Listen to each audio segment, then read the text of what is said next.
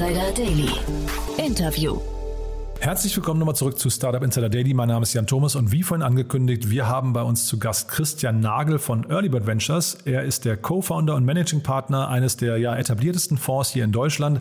Und Earlybird hat gerade gestern einen neuen Fonds announced und zwar UniX, ein Fonds, der sich an Universitäten, an Ausgründungen aus Universitäten und an Spin-offs richtet.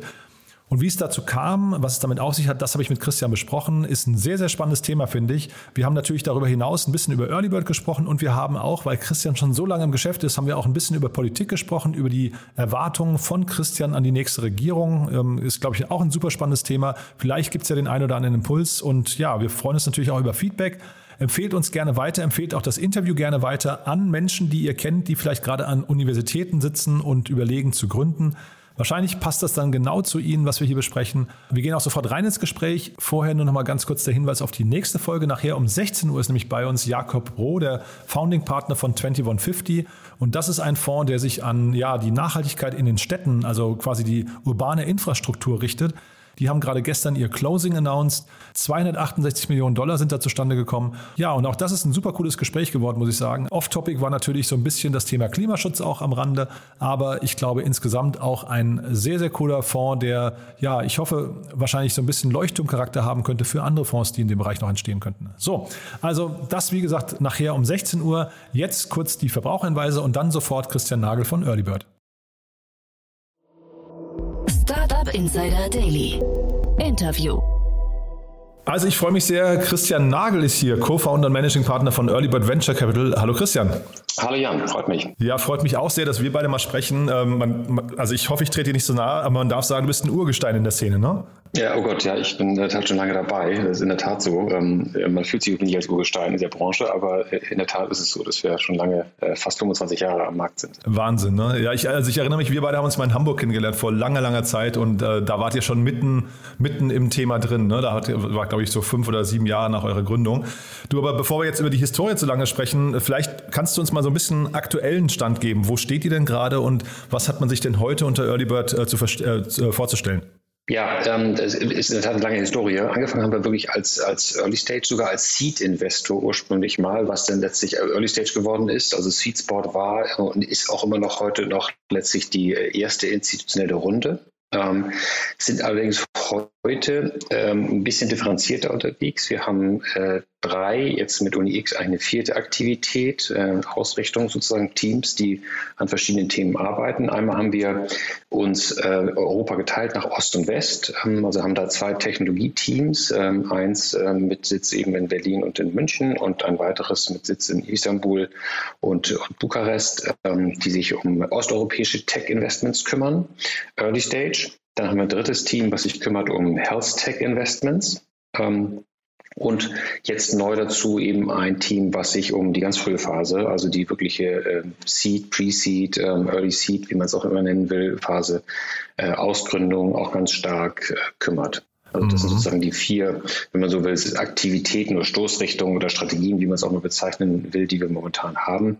Dazu gibt es noch, das ist, kann man sagen, ist die fünfte, wird aber letztlich aus dem Team heraus gemacht. Ähm, und zwar, das ist das Thema Growth Investments. Das ist vielleicht gar nicht so bekannt, dass wir auch in späteren Runden investieren, ähm, auch ganz späten Runden. Ähm, wir investieren äh, auch in die aktuell diskutierte Runde von N26 zum Beispiel, die, in die letzte Smava-Runde investiert in Unternehmen in späteren Phasen aus dem Portfolio primär. Das wird aufgeweitet jetzt auch auf außerhalb des Portfolios, aber eben zunächst nur im Portfolio. Da sind wir auch bei, bei Fonds Nummer 4 inzwischen. Also es ist gar nicht so frisch, diese Aktivität ist aber nicht so bekannt. Also wir begleiten die Unternehmen letztlich dann auch weiter bis eben zum IPO-Exit, was auch immer, auch in den späteren Phasen. Das ist vielleicht noch eine neue Information. Ja, das wusste ich tatsächlich nicht. Ist das dann ein, ein sogenannter Opportunity Fund oder, oder wie macht ihr das?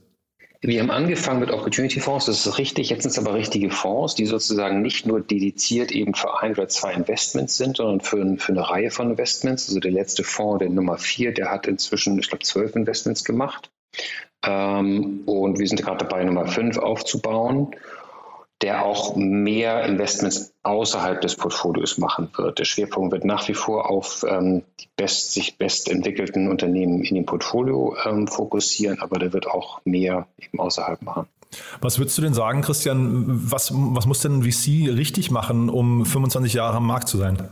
Oh Gott, ähm, ich glaube, man muss auch eine ganze Menge falsch machen. Die haben jedenfalls eine ganze Menge falsch gemacht und haben viele Fehler gemacht und haben, haben äh, zu schnell Teams an Bord genommen, sind zu schnell in die USA expandiert damals. Das hat eine ziemliche Schleifspur hinterlassen. Wir haben äh, auch nicht richtig Strukturen aufgebaut, was Generationsnachfolge anbetrifft. Also wir haben sicherlich viele Dinge falsch gemacht.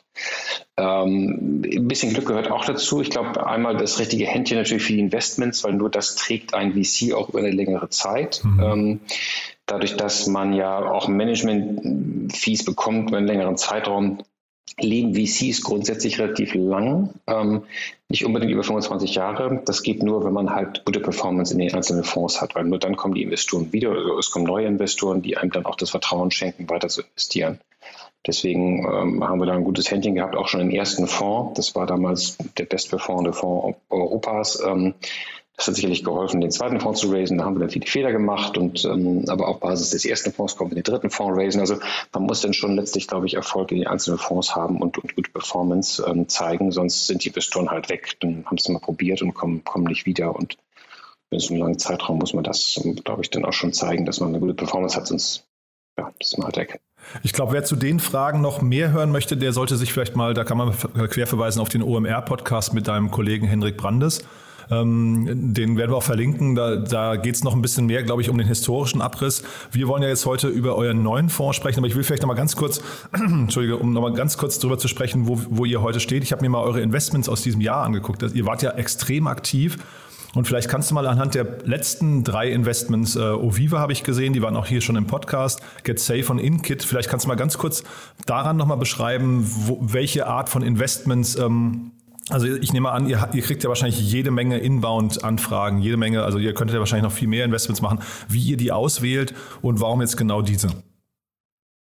Genau, man muss bei denen unterscheiden vielleicht, ähm, Inkit und GetSafe sind Folgeinvestments, da sind mhm. wir schon länger investiert ähm, und äh, Uviva ist neu. Ähm, also, und, und, und, und, genau, und zeigt auch so ein bisschen den, den, die Breite des Scopes. Ähm, das können wir auch nur machen, weil wir wirklich ein großes Team haben und eben vor allem spezialisierte Teams, wie ich vorhin gesagt hatte, dass wir wirklich für diese, für diese Geografien beziehungsweise für die Themen auch wirklich äh, Spezialistenteams haben, was eben gerade zum Beispiel Uviva anbetrifft, wo es darum geht, ähm, in, in Health-Themen zu investieren und, und da braucht man dann ein Spezialistenteam.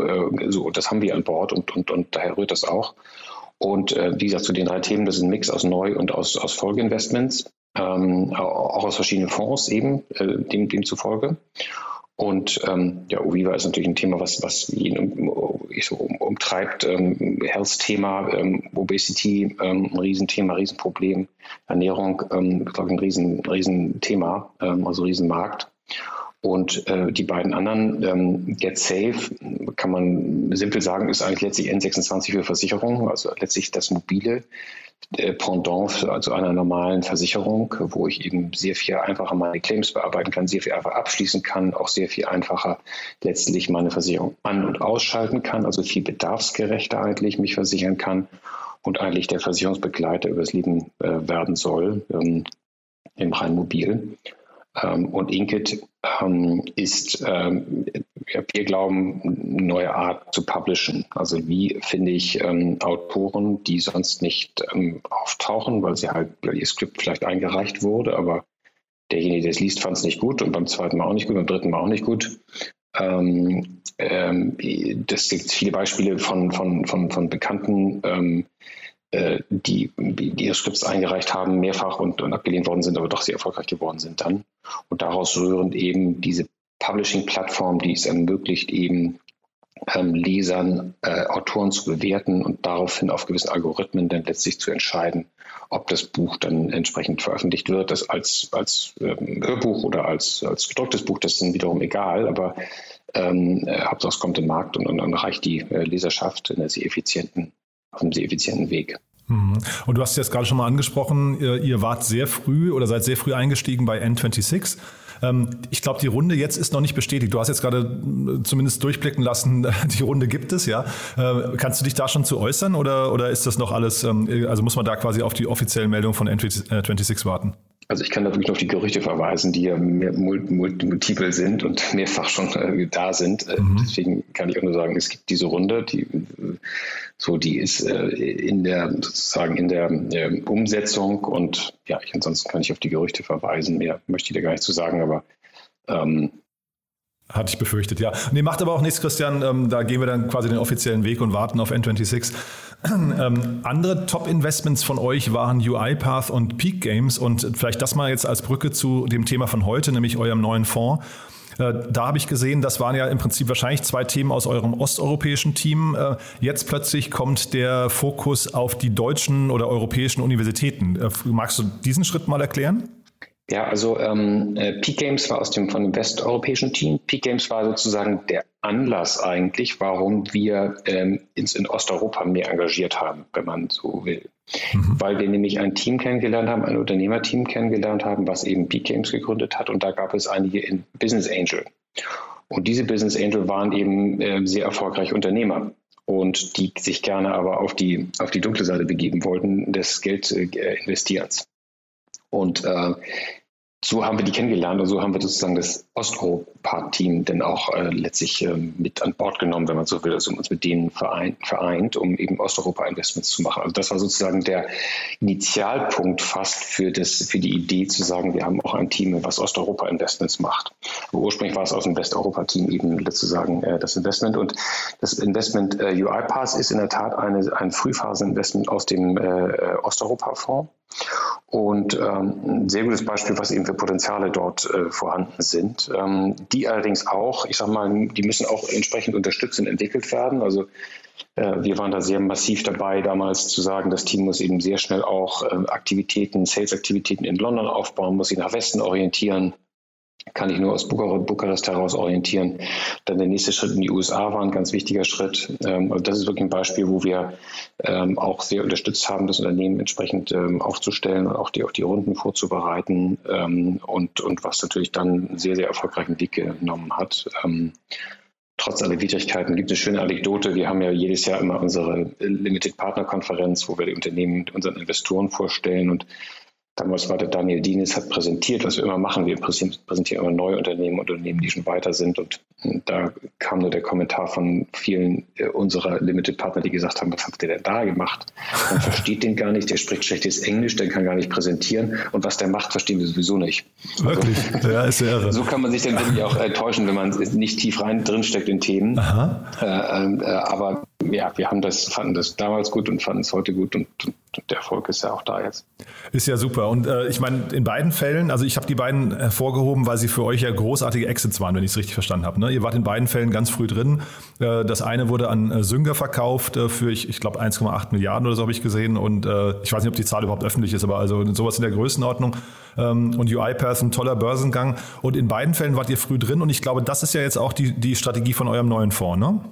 So ist es genau. Wir sehen eben, wir sehen eigentlich mehrere Dinge und die haben sich verändert. Wir haben ganz früh schon angefangen. Wir haben ja damals den ersten Fonds, Early Bird Fonds, der hieß sogar Pre-Seed Fonds, haben aber gemerkt, dass äh, in der sehr, sehr frühen Phase man, das Risiko natürlich noch deutlich höher ist und es vor allem nicht so viele Unternehmerteams gibt. Ähm, und das hat sich geändert. Also von, wenn man zurückblickt, äh, von vor fast 25 Jahren, gab es das typische Thema, Deutschland hat gute Technologien, aber kein Unternehmer. Und das hat sich jetzt echt geändert. Wir sehen wirklich auch, und deswegen auch jetzt der stärkere Fokus eben auf Universitätsausgründung, den wir ganz am Anfang schon hatten. Also das ist fast so ein bisschen back to the roots, weil das war auch genau die Idee damals. Nur wir haben festgestellt, es gibt eben die Unternehmerteams nicht. Man findet die, äh, die, die, die, tolle Technologien, aber keine Ahnung, wie man ein Unternehmen aufbaut. So, und diese Kombination, die gibt es heute. Deswegen glauben wir, dass es sinnvoll ist, eben wieder in wieder, nicht wieder, aber letztlich das da früh anzufangen und früh äh, in, in Themen zu investieren ähm, und denen zu helfen, letztlich ähm, schnell zu skalieren und, und, und, und schnell an den Markt zu kommen.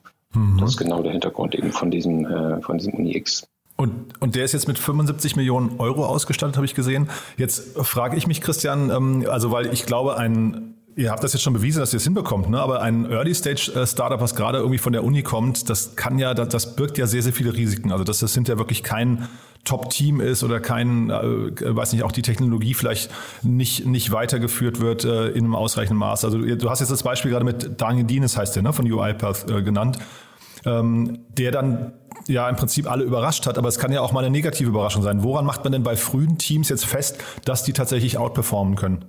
Naja, also frühe Teams, das gute Teams sind heute viel diverser aufgestellt als früher. Das, das ist auch ein Vorteil. Das heißt, es ist nicht nur, ähm, und wir fokussieren uns ja nicht nur auf Universitäts-Spin-Offs. Ähm, letztlich, äh, das ist schon breiter. Das ist eben die sehr, sehr frühe Phase, ähm, wo Universitäts-Spin-Offs einen großen Teil darstellen. Und wir sehen eben, dass die Teams deutlich mit mehr Erfahrung kommen. Das ist eben nicht das Team nur von Universitäts- ähm, ich sag mal, ähm, Abgängern, die gerade fertig geworden sind, sondern meistens ist das ein Mix aus, aus beidem. Aus einem Professor, der unternehmerisch aktiv werden möchte, aus, aus jemandem, der gerade fertig geworden ist, Abschluss gemacht hat und jemand, der promoviert hat über ein Thema und, und, und das jetzt daraus was entwickeln wird oder möchte. Also das ist jetzt nicht so ähm, die komplett unerfahrenen äh, Universitätsabgänger, die wir jetzt da primär suchen. Die gibt es vielleicht auch, aber ähm, häufig sehen wir eben diese Teams, die wirklich gut zusammengesetzt sind, weil man eben erkannt hat, dass man eben ohne jegliche Erfahrung, ohne vielleicht irgendwo schon mal ähm, gearbeitet haben, zu haben, äh, bevor man die Promotion macht oder, oder, oder, oder an der Stelle zurückgeht, ähm, äh, dass, dass das schwierig ist, letztlich ein, ein, äh, ein Unternehmen aufzubauen. Und ähm, das sehen wir eben immer häufiger. Deswegen glauben wir, das sind die Möglichkeiten, die wir jetzt haben, einfach weil da die Teams besser sich, ähm, sich aufstellen, viel, viel besser als, als, ähm, als vor 25 Jahren. Also du siehst das Risiko, dass frühe Teams dann oder dass ihr daneben greift bei frühen Teams, das siehst du gar nicht so groß. Naja, das ist statistisch ist das so. Ich glaube, da werden wir die Statistik auch nicht groß schlagen, dass natürlich die Auswahlquoten in dem Pre-Seed-Fonds, wenn man so will, größer mhm. sind als in dem Growth-Fonds. Das ja. wird so sein. Das ist, glaube ich, ganz klar. Das mhm. muss man sehen, aber das ist auch, das macht ja auch nichts, ähm, weil wir wollen ja auch die Wiederholungstäter, wir wollen auch die Wiederholungstäter, die letztlich vielleicht nicht unbedingt erfolgreich waren. Das äh, Hauptsache, wir haben Teams, die Erfahrung haben. Von daher ist das auch ein Beitrag dann sozusagen fürs Ökosystem, mhm. ähm, weil wir vielleicht auch welche haben, die dann nicht so weit kommen, aber die Erfahrung dann sammeln können. Und ich habe gelesen, ihr arbeitet insgesamt mit 45 führenden Professoren, so schreibt ihr es von, Uni äh, von europäischen Spitzenuniversitäten zusammen. Ähm, das klingt ja auch super interessant. Das heißt, welche Rolle übernehmen die für euch genau? Sind das dann so eine Art Scouts oder, oder geben die quasi nochmal ihr Gütesiegel oder welche Rolle haben die? Genau, einmal ähm, Scouts, um, um, um Themen zu entdecken, einmal um sich selbst unternehmerisch zu engagieren letztlich, ähm, um äh, auch Themen zu beurteilen, also um uns helfen, Themen einzuschätzen, also da letztlich, wenn man so will, ähm, gute Due Diligence machen zu können. Das ist genau der, der, der Hintergrund von, von oder die Idee von diesem Netzwerk. Ja, und wie ist das denn eigentlich? und die vernetzen eben wirklich. Also das Aha. besteht ja eben auch zum Teil darum, durch Teams zusammenzubringen, wo man eben sagt, äh, und, also, und das ist eben genau diese Vernetzungsaufgabe, wo man sagt, Mensch, da fehlt genau in dem Team fehlt, fehlt genau die und die Kompetenz und die habe ich bei mir gerade, habe ich gerade kennengelernt bei mir am Lehrstuhl oder der hat gerade promoviert, der wäre perfekt dafür oder der, den habe ich kennengelernt in der Zusammenarbeit mit einem Unternehmen, der ist genau der Richtige, den wir dafür brauchen. Mhm. Das ist genau dieser Vernetzungsgedanke, der mit der damit mit einhergeht. Und wie ist das denn eigentlich in, in Europa? Haben da, also man kennt das aus Amerika, haben denn solche deutschen oder europäischen Universitäten auch eigene Fonds und sind dann zum Teil beteiligt an ihren Spin-offs? Ich glaube, da sind wir noch ein bisschen von entfernt. Ähm, ja. Liegt natürlich daran, dass die Universitäten in Amerika überwiegend privat sind und, und da natürlich viel, einfach viel Geld vorhanden ist. Ähm, das ist ja so ein bisschen das Dilemma, was wir hier haben, dass wir das in dem Maße eben nicht haben, ähm, was fast schade ist. Also aber wenn man so will, das Pendant ist genau das, was wir da tun. Das, in den USA wird das übernommen von eben den Seedfonds der jeweiligen Universitäten. Die gibt es ja halt nicht. Mhm. Und das ist mhm. genau die Lücke, in die wir ran wollen. Das heißt, das könnte auch vielleicht eine Inspiration sein, die aus eurer Ecke dann kommt und man fängt an, die Universitäten so ein bisschen zu educaten und zu sagen, guck mal, das ist ein internationales Modell, was eigentlich für euch auch attraktiv sein könnte. Ja, ja, ja. absolut. Mhm. Ja. Nee, finde ich. Weil TUM macht es vor. TUM hat es ja auch gemacht. Genau, genau. Erfolgreich, muss ja. man sagen. Also, das ist sozusagen, das ist eigentlich das Paradebeispiel in Deutschland, die es wirklich sehr, sehr erfolgreich gemacht haben. Gibt es halt leider nur von, von zu wenig. Und wir haben gesagt, ähm, lass uns das, wenn wir ein gutes Team ähm, ich sag mal, entdecken oder, oder finden, dann, dann lass uns das machen. Und so kamen wir letztlich dazu, zu dem Uni-X-Thema. Und die Themen, ich habe gesehen, thematisch seid ihr sehr breit aufgestellt. Ne? Ich habe hier so Sachen gesehen, äh, Robotik war ein Thema, aber äh, ich glaube, also wenn man jetzt mal über die RWTH Aachen, äh, Aachen nachdenkt oder Karlsruhe, dann hat man KI, aber dann, dann ist man eigentlich sehr im Deep Tech-Bereich, wo einfach sehr viel geforscht wird, ne? Ja, ja.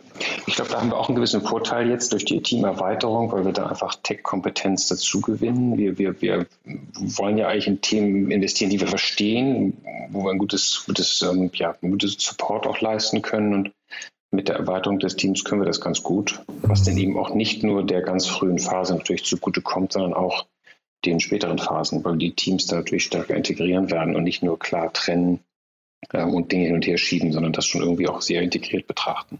Mhm, super. Du hast ähm, also Thema jetzt soweit verstanden. Ich glaube, der, der Fonds ist klar, finde ich eine super Initiative, Christian. Du hast am Anfang äh, schon gesagt, dass Deutschland so langsam aufwacht. Ähm, und äh, vielleicht kannst du nochmal von diesen ganzen Deep Tech-Technologien, die jetzt hier gerade so entstehen, vielleicht nochmal versuchen zu sagen, was sind denn aus deiner Sicht so die, die Bereiche, wo Deutschland vielleicht noch Anschluss halten kann? Man hat ja, man sagt ja immer, in der Digitalisierung haben wir relativ viel verschlafen. Die ganzen GAFAs und so weiter kommen halt eben nicht aus Europa und speziell nicht aus Deutschland. In welchen Bereichen siehst du uns vielleicht perspektivisch noch vorne mitspielen? Ähm, also ich glaube, mit dem ganzen Thema ähm, Robotics äh, sind wir gut aufgestellt. Ähm, ich will jetzt nicht allgemein über AI sprechen, aber ähm, wir sagen auch, wir investieren nicht in AI, weil AI kann man dann letztlich auch nicht essen, sondern es muss irgendwo eine gute Anwendung sein, die vielleicht AI basiert. Aber ich glaube schon im Bereich Daten sind, können wir schon auch eine echte Rolle spielen, weil wir halt Datenschutz ähm, vielleicht auch ernster nehmen als andere Länder und die, die jetzt nachziehen und wir, glaube ich, da auch eine ganz Basis haben, daraus was zu machen. Ähm, also ich rede von Federated Machine Learning, ich, ich, ich rede von, äh, von, von synthetisierten Daten und so weiter. Ich glaube, da können wir, können wir schon äh, einen großen Unterschied machen, weil wir eine gute Basis für haben und da auch eventuell auch, ja, ich sag mal, sensibler aufgewachsen sind mit dem Thema Datenschutz. Ähm, und das kommt jetzt überall. In den USA kommt es, überall kommt es, in China kommt es, überall kommt es.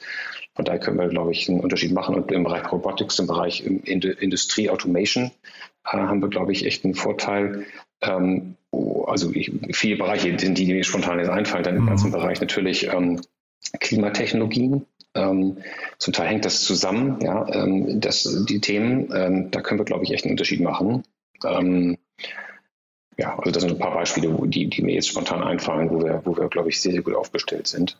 Und ich höre raus, du sagst, ähm, nicht trotz des Datenschutzes können wir erfolgreich sein, sondern wegen des Datenschutzes, ja?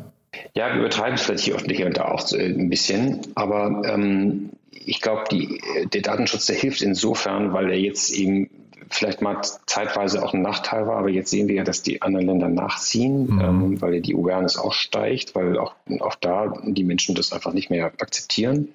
Wie gesagt, China ein Sonderfall, da muss man es akzeptieren, aber ähm, woanders eben nicht. Und ähm, das hat natürlich einen Vorteil. Und wenn man sich mal daran gewöhnt, dass eben ähm, äh, man eigentlich auch ohne äh, Daten, ohne Real-Daten halt ähm, seine AI-Modelle irgendwie trainieren muss, dann kommt man ganz schnell erstmal, dass das eben nur zum Beispiel mit synthetisierten Daten geht. Es geht eben nicht mit Real-Daten. Mhm. Real-Daten haben immer, immer das Datenleck-Problem, haben immer das, das äh, Privacy-Issue-Thema und, und das wird auch nie weggehen. Das heißt, man muss sich überlegen, wie kann ich trotzdem ähm, meine Algorithmen trainieren und, und da kommt man dann ganz schnell dahin. Und da sind wir, glaube ich, eher tendenziell vorne, weil mhm. wir das eben gewohnt sind über einen längeren Zeitraum schon. Ja, ich will mit dir jetzt nicht über Politik sprechen, Christian, weil ich glaube, jetzt müsste man lange noch darüber sprechen, ob die Politik ausreichend versteht, was Datenschutz ähm, kann und soll und, und äh, ob sie da äh, so, so tief, also ausreichend tief drinstecken. Ich würde dir aber gerne zum Abschluss nochmal vor dem Hintergrund der Bundestagswahl jetzt nochmal dich nochmal kurz fragen. Was sind denn jetzt so jetzt Koalitionsbildung? Es läuft scheinbar auf eine Ampel hinaus. Ähm, was sind denn so deine Wünsche an die nächste Bundesregierung aus Sicht eines VCs oder aus Sicht der Startup-Szene? Das ist ähm, natürlich das allgegenwärtige Thema, das Thema Digitalisierung, ähm, wo man natürlich wirklich endlich mal jetzt sehen muss, dass man da vorankommt. Ähm, äh, es gibt viele, viele Themen, aber jetzt das Digitalisierungsthema ist wirklich ein wesentliches Thema. Ähm, um da jetzt einfach auch zu zeigen, dass wir, dass wir als Nation auch hier einfach vorankommen äh, und dass, es, dass, dass wir da, darüber auch letztlich eine Differenzierung machen, dafür wieder auch ähm, Industrien aufbauen können. Mhm. Ähm, ich glaube, die Bundesregierung muss auch mehr daran denken, dass eben auch die Unternehmen, die jetzt ähm, in den USA werden die Googles und Amazons zum Teil natürlich gefeiert, aber irgendwo auch wieder hochgehalten, weil sie eben die wertvollsten Unternehmen der USA und, und global sind. Warum haben wir sowas nicht? Weil wir auch sowas auch nicht feiern. Es werden ja auch die erfolgreichen Startups werden ja auch nicht so richtig gefeiert. Ähm, es wird ja heute immer noch ein Daimler mehr gefeiert als ein Biontech. Und die Zukunft ist aber bei Biontech. Und was wir das die erreicht haben, ist so bahnbrechend und wie das erreicht worden ist, wie nur mit privatem Geld. Nur weil schon sehr erfolgreiche Unternehmer gesagt haben, ich, ich, ich engagiere mich in diesem Bereich und, und fördere das weiter und investiere da weiter. Viel Geld, kann man sagen, nicht viel Geld für die, aber trotzdem wahnsinnig viel Geld Kein anderer. Und mit dem Erfolg, der global wirklich, glaube ich, bisher Deutschland, ähm, und, und, das wird nicht gefeiert. Das hört man nicht. Aber das ist ja fast ein deutsches Mentalitätsproblem. Das ist ja jetzt nicht nur eins der, der kommenden Regierung, ne? Ja, aber ich glaube, im Sinne von der Infrastruktur und wo ist der neue Mittelstand? Wir feiern den alten Mittelstand, ist auch richtig, den zu feiern. Den kann man auch gar nicht genug feiern, aber mhm. wir müssen auch den neuen Mittelstand feiern. Der neue Mittelstand, der wächst eben mit sowas heran und das wird nicht, nicht genug gefeiert. Ich glaube, das muss und nicht nur das Feiern, sondern auch das Promoten und das immer wieder darstellen und das rausstellen, dass eben Deutschland auch eine Nation ist, die sowas gerne möchte und dass man eben Talente anziehen möchte, mehr Talente anziehen möchte, die genau sowas ähm, kreieren. Mhm. Das müsste mal viel mehr promoted werden, weil das ist unsere Zukunft. Wir kriegen das nicht hin. Und der alte Mittelstand, der ist erfolgreich, aber möglicherweise trägt er uns eben nicht in die Zukunft, weil er nicht digital ist. Und wenn du über Digitalisierung sprichst, nochmal ganz kurz dazu, Christian, denkst du dann eher an digitale Verwaltungsprozesse oder denkst du eher an ein digitales Mindset oder denkst du an, äh, weiß nicht, digitale Infrastruktur in der Schule oder Startups oder woran denkst du da? Ja, quer durch, quer, quer, also durch alles eigentlich durch. Mhm. Deswegen bin ich auch kein Freund von einem, äh, jetzt reden wir doch über Politik, von einem Digitalministerium, weil es, es hilft nichts, wenn wir einen Digitalzeremonienmeister haben. Wir müssen, alle müssen digitalisieren. Und da hilft es nicht, wenn einer sagt und die anderen anschubst, sagt, die müssen wir digitalisieren. Das muss in jeder, jedem drin sein. Also jedes Ministerium, jeder Bereich muss eben digitalisiert werden. Und, ähm, äh, und das geht querbeet. Das geht mit der Schule los. Das ist dieses langfristige Thema, ist auch das problematische Thema, weil wir als Deutsche eigentlich immer ein gutes Bildungswesen haben. Das ist nur leider eben stehen geblieben, hat den Schritt nicht mitgemacht. Und damit ist es auch wirklich nicht mehr gut ähm, und geht schon fast ins Asoziale, finde ich, mhm. langsam, weil jeder, der das Geld hat, kann seine Kinder anders ähm, ausbilden lassen heute, was eben nicht für Deutschland steht und eigentlich dringend geändert werden muss, weil die Schulen und, und, und die Universitäten eben einfach ähm, nicht auf dem Stand sind, wie man es sein müsste in dieser Zeit. Ähm, die können alle nicht umgehen mit der Informationsflut. Die Kinder haben ganz früh iPad und, und, und, und iPhone und alle anderen Geräte äh, und haben den Zugang und gehen damit um, aber die Schule reflektiert das in keinster Weise. Abgesehen davon, dass äh, Programmiersprachen nicht gelernt werden, dass äh, Mädchen immer noch ferngehalten werden von Technologie, nicht ferngehalten werden, aber von der nicht richtig eingebaut werden, dass die auch dann auch programmieren lernen sollten, genauso wie Jungs. Ähm, so, und diese ganzen Themen, die sind leider langfristige Themen und das ist immer das Problem, die Politik, die so gerne, äh, so ungern angeht, mhm. die, der Erfolg ist nicht in vier Jahren sichtbar, aber wir müssen sie dringend angehen. Und da hoffe ich mir, dass das irgendwie auch erkannt wird jetzt und vielleicht ein paar radikalere Veränderungen jetzt eintreten nach 16 Jahren Schlafpause.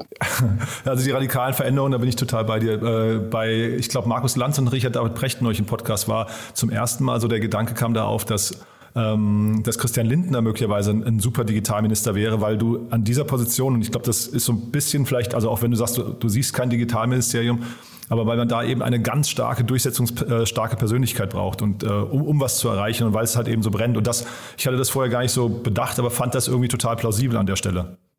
Ja, ist die Diskussion, die man hat. Braucht man ein Ministerium, der, oder ist es eben, muss man die einzelnen Ministerium so besetzen, dass das in der DNA drin ist, eigentlich jedem Ministerium. Das ist, oder muss man eine Kombination wählen aus eben jemandem, der digitaler ist und jemandem, der vielleicht die Erfahrung hat und, und das traditionell mitbringt. Ähm, äh, ich bin da sehr stark der Meinung, dass man das eben machen muss, weil es hilft nichts, wenn wir einen Querschnittsminister haben, der halt überall rein regieren muss, weil er digital predigt. Ich glaube, damit kommen wir nicht weit. Da haben wir in den vier Jahren nicht viel erledigt, dann in den nächsten vier Jahren. Super. Christian, jetzt haben wir die Personen so wählen, dass die eben das digitale DNA mitbringen schon mhm. und dass wir auch den Generationswechsel dahin bekommen äh, und die, die es eben nicht können oder wollen oder, oder, oder blockieren, die müssen eben dann abtreten. Ja, bin ich total bei dir. Jetzt haben wir doch über Politik gesprochen, Christian. Ich hoffe, das war, ist okay für dich. Ich finde es waren wertvolle Impulse und äh, wie gesagt, nochmal Glückwunsch zu eurem neuen Fonds. Ist ein, ein, tolles Projekt, muss ich sagen.